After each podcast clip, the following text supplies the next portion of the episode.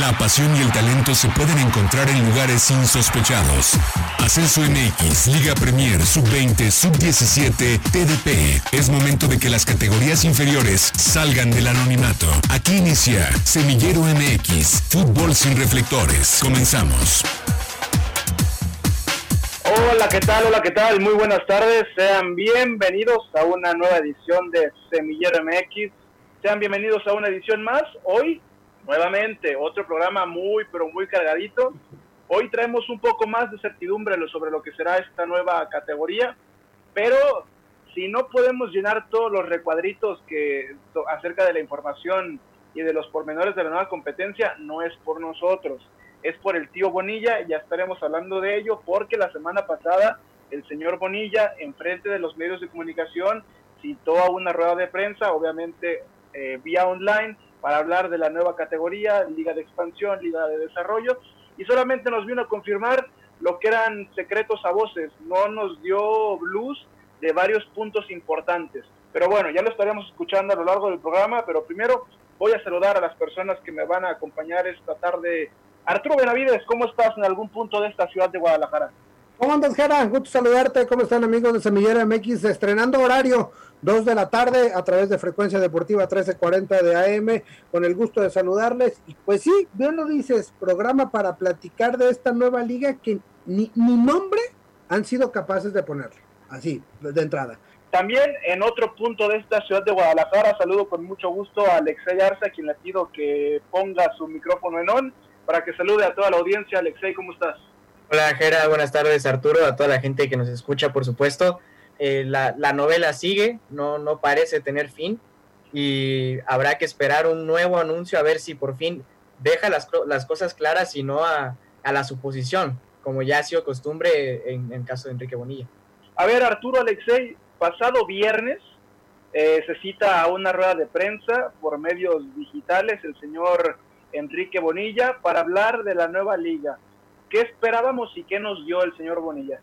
Bueno, esperábamos muchas eh, respuestas, certidumbres, aclaró algunas, otras tantas se quedaron claras gracias al comunicado que subieron, que, leyó incompleto, ni para eso, lo leyó incompleto y dejó varios temas pendientes. Dejó temas pendientes, quiénes son los equipos de la Liga Premier, dejó pendiente el tema del calendario, dejó pendiente si habrá premio para el campeón, dejó pendiente si, había si habrá descenso, dejó pendiente la edad de las categorías, eh, dejó pendiente cuántos mayores, cómo será el formato, dejó pendientes eh, el derecho de televisión, lo de los patrocinios globales, el tema de la repartición de económica, de la famosa consolidación eh, financiera, dejó pendiente el nombre de la categoría de entrada, eso dejó pendiente. ¿Y qué aclaró? Y ya lo estaremos escuchando, porque bueno, preparamos evidentemente las voces y el resumen de lo que fue, que también no fue como que fuera la gran conferencia de prensa larga, porque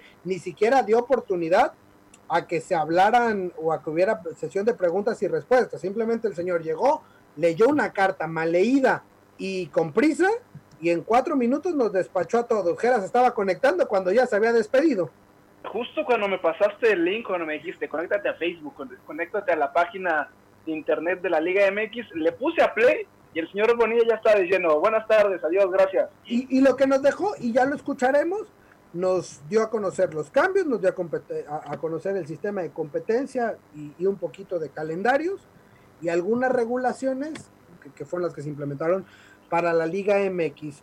Bueno, entonces escuchamos las declaraciones del señor Enrique Bonilla. ¿Cómo le dices, Jara? El tío Bonilla.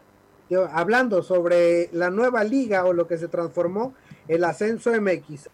Estoy convencido que en esta nueva etapa que estamos por comenzar, con reglas claras, con un plazo para el logro del objetivo en el 2026 y un objetivo muy importante intermedio en la temporada 22-23, nos permitirá consolidar administrativa y financieramente a los clubes de tal manera que finalmente puedan explotar al máximo sus capacidades individuales y por ende de la división. Este viernes se llevó a cabo la asamblea de la división y se llegaron a acuerdos que en esta oportunidad quiero compartirles.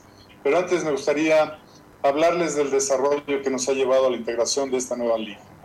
En los últimos meses hemos sostenido distintas reuniones de trabajo para integrar una división que cumpla con diferentes objetivos, todos mirando hacia el desarrollo y la solidez de nuestro fútbol.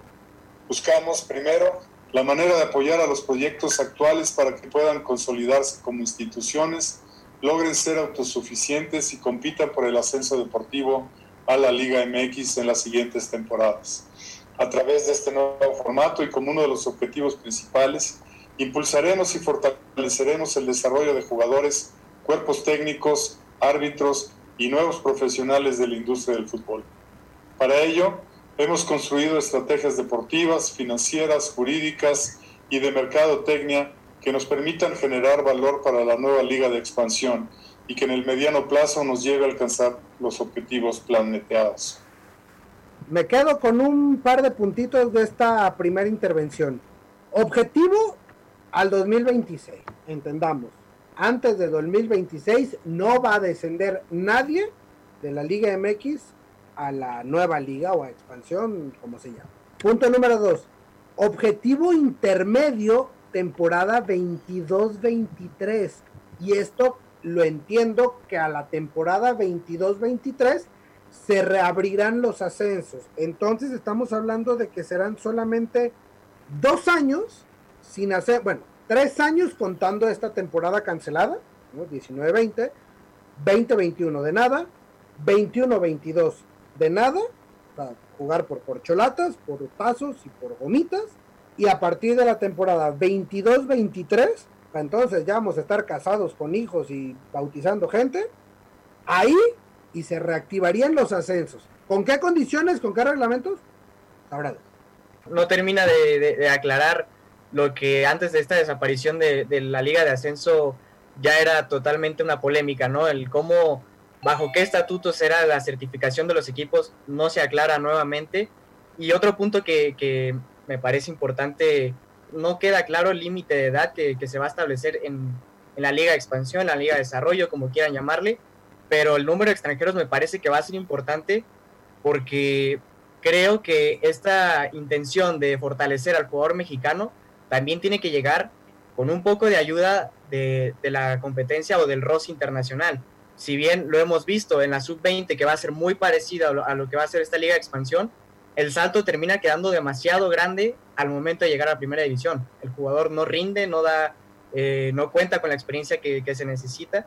Entonces, creo que en cuestión de, del sistema de competencia, de los estatutos, de reglamento que va a incluir esta liga, tendría que aclarar un mundo de cosas tocó el tema financiero, eh, que es el, eh, uno de los grandes puntos que nos han, con los que nos han querido vender esta nueva competencia desde que fue presentada y desde que fue eliminado el ascenso MX. A ver, el famoso término de consolidación financiera y de hacer fuertes y sostenibles a las instituciones de, de la ahora Liga de Expansión o Liga de Desarrollo. ¿Cómo vas a hacer sostenible a una organización si lo único que le estás haciendo es subsidiarla, y únicamente lo único que estás haciendo es darle una beca por cada año futbolístico. Yo no voy a ser sostenible si a mí mi papá me da 20 pesos todos los días, pero yo no genero nada. ¿Cómo vas a hacer una, institución sostenible con eso durante tres años? Y aparte nos habían dicho que el déficit por cada institución era de 25 millones y solamente les están dando 20 millones. También cómo vas a generar que lleguen empresarios, que lleguen patrocinadores en una competencia en la cual no vale la pena invertir, en la cual no tienes capacidad de crecimiento. O sea, no tiene, no tiene pies ni cabeza. Y justamente de eso es lo que vamos a escuchar de la voz del señor Bonilla, el cambio de sedes que se da nuevamente, otra vez, otro año, otra vez la burra al trigo.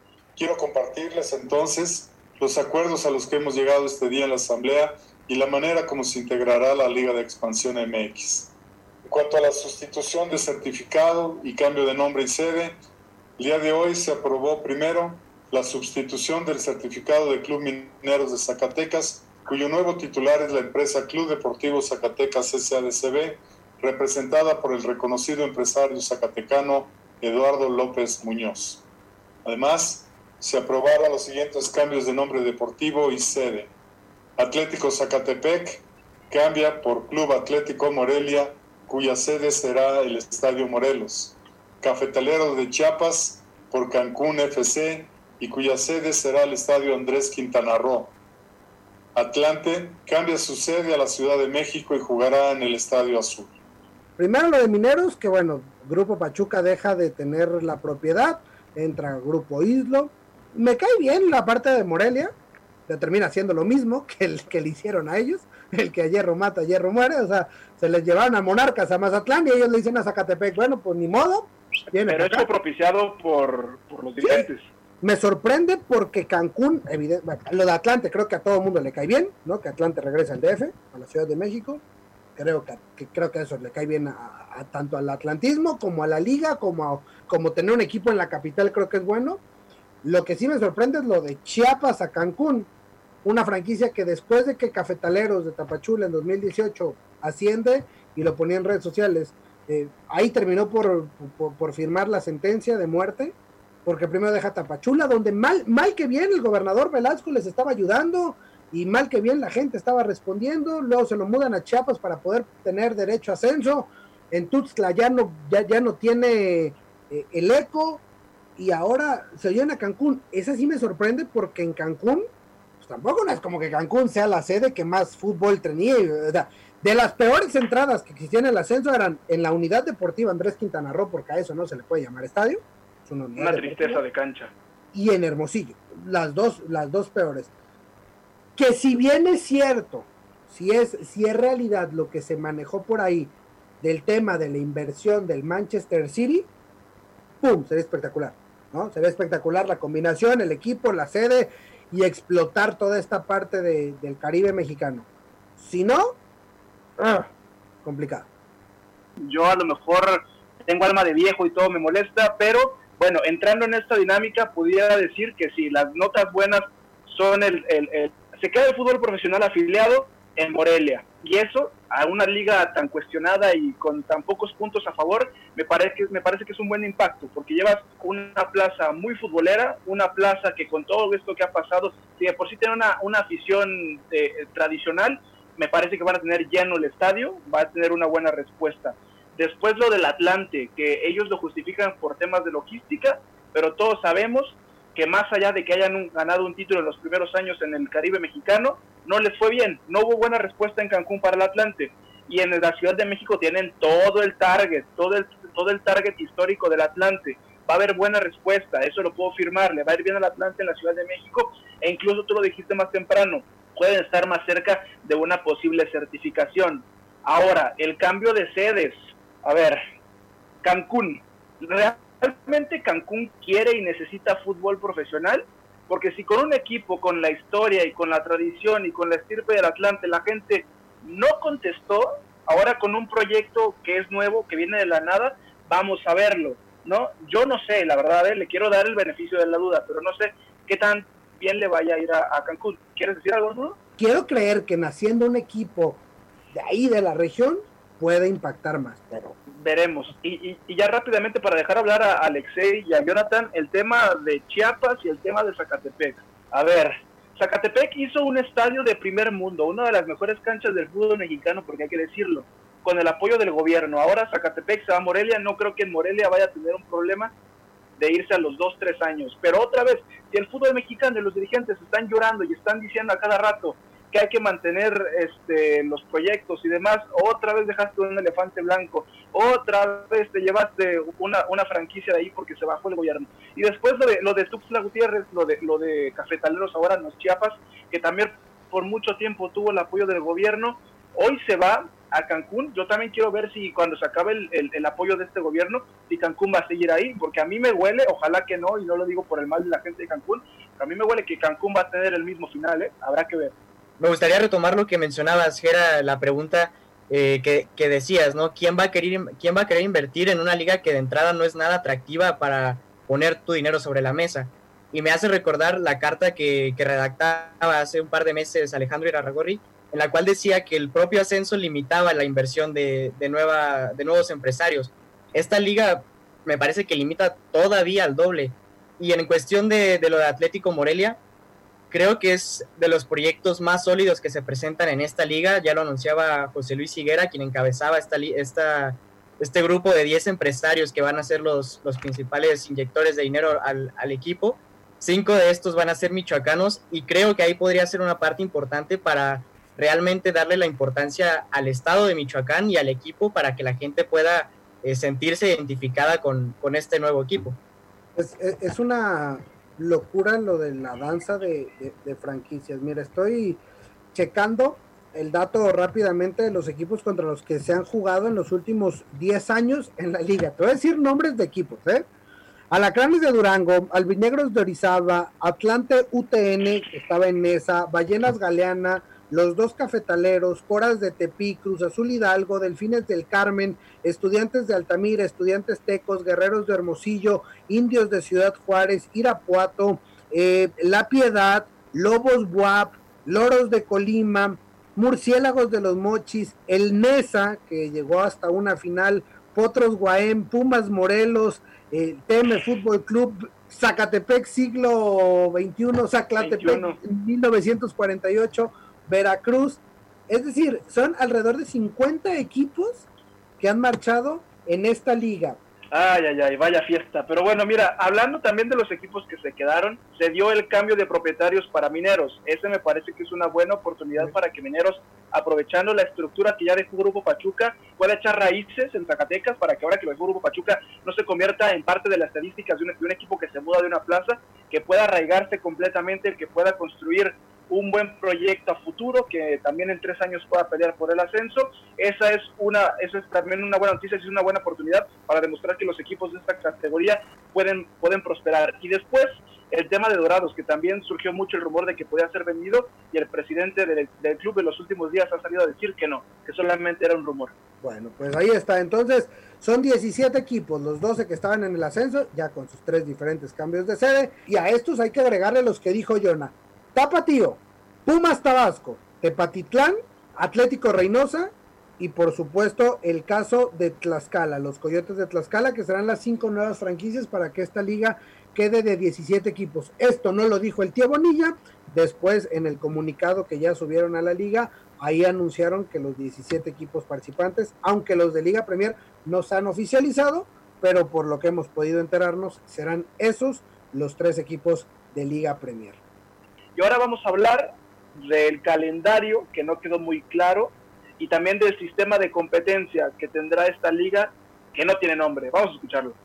El sistema de competencia estará integrado por dos torneos por temporada y un partido de campeón de campeones de la Liga de Expansión MX, que será entre los campeones de ambos torneos. Cada torneo estará compuesto por una fase de clasificación y una fase final integrada por un nuevo formato que comprende una fase de reclasificación. El primer lugar de la tabla general irá directo a las semifinales, el segundo lugar avanzará directo a cuartos de final y los siguientes 10 mejor ubicados jugarán un partido de reclasificación en busca de los cinco clubes que completarán la etapa de cuartos de final. Esta fase de reclasificación enfrentarán al 3 contra el 12, el 4 contra el 11, el 5 contra el 10 y así sucesivamente. También se aprobó para el desarrollo de esta competencia el calendario de la Liga de Expansión eh, para la temporada 2021, dando inicio el 14 de agosto y se jugará hasta llegar a la final de vuelta el 19 o 20 de diciembre. Qué bonita manera de darle la madre al superlíder.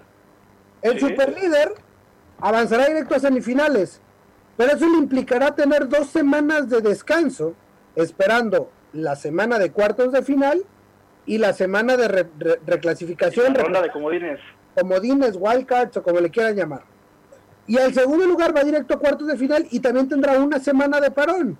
Calificarán 12 de 17, bendita Liga Mexicana del Pacífico. Ahí están. Y bueno, los calendarios decía 14, 15 y 6 de agosto, repechaje 10, 28 y 29 de noviembre a llegar a una gran final el 19 o 20 de diciembre. A ver, pues igual hay que registrar un equipo nosotros, ¿no? Igual lo metemos y nos metemos al repechaje, ¿no? Si estamos hablando de una liga para la televisión, sabemos, y lo hemos escuchado también en este espacio, en, en la mañana, en el Super Bowl, al señor Medrano, que no hay interesados, no hay medios de comunicación interesados en transmitir esta liga. Entonces, de por sí ya sabemos que no es una liga que llame la atención. Ahora, si sabemos que los medios de comunicación no tienen eh, el interés de transmitir los partidos, entonces ¿para qué vas a hacer un sistema de repechaje hasta el número 12? O sea, es entendible en la Liga MX, pero acá, si de por sí nadie te va a ver, uno, y dos, no estás jugando por nada, porque tampoco dijeron por qué se está jugando, no dijeron si va a haber un premio para el campeón de cada torneo y por consiguiente para el campeón del campeón de campeones. O sea, ¿para qué hacemos este sistema de competencia? Y ojo a lo que te voy a decir, hoy va a ser más difícil, o representa un reto más grande competir en la TDP, en la Liga Premier o incluso en una sub-15, sub-17, sub-20 que jugar en esta nueva liga. Híjole, es, es complicado, no sé qué tanto le, le, guste a los equipos esta situación. Dentro de esas dudas que, que hablábamos de los premios que decía Alexei, hay otra cuestión, el castigo. ¿Habrá descenso? ¿Habrá también multa en, esta categoría para los peores, porque estás hablando hacia arriba, ¿no? Y hacia arriba van a ir 12 de 17. O sea, también hacia abajo hay que ver si habrá castigo o el castigo vendrá solamente para los de Premier. Bueno, creo que son muchas cosas que todavía quedan en el limbo que después de prácticamente dos meses no han quedado claras. Y también en este tema que tocábamos en el primer bloque, de que para el 2023 ya se pueden abrir las puertas del ascenso, también hay que saber qué equipos van a ser, van a poder ser objeto del proceso de certificación, porque en un momento se dijo que solamente serían los dos equipos que tenían participación en el extinto ascenso MX, ¿no? Pero hay que ver quiénes van a ser objeto de esa certificación, porque a lo mejor los que vienen invitados de la Liga Premier solamente van a venir a jugar de amiguitos, porque no van a poder ser certificados.